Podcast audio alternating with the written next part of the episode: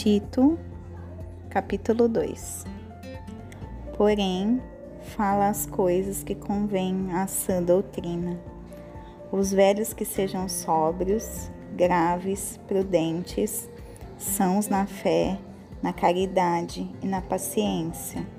As mulheres idosas, semelhantemente, que sejam sérias no seu comportamento,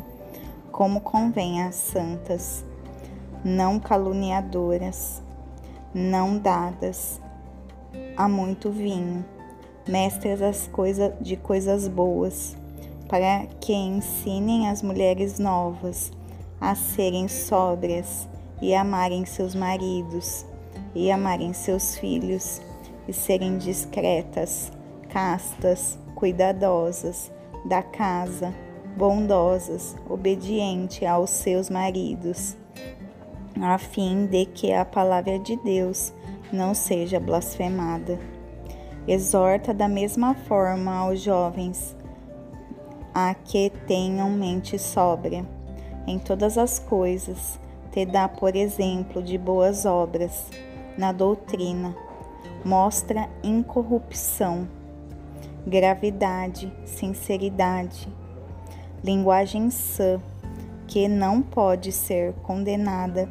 para que os que são da oposição possam ser envergonhados, não tendo nenhum mal que dizer de vós.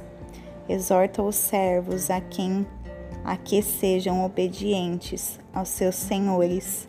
e em todas as coisas lhe agradem, não respondendo novamente, não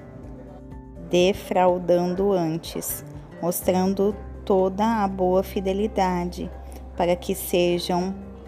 o ornamento da doutrina de Deus, nosso Salvador, em todas as coisas,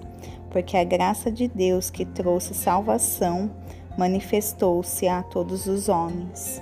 ensinando-nos que, renunciando à impiedade e às concupiscências mundanas, vivamos de maneira sóbria, justa e piamente neste mundo presente, aguardando a abençoada esperança e o aparecimento glorioso do grande Deus e nosso Senhor Jesus Cristo,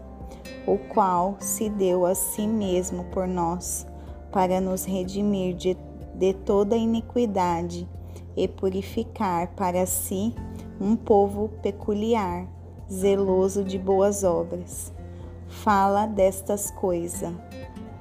dessas coisas, e exorta e repreende com toda autoridade. Ninguém te despreze.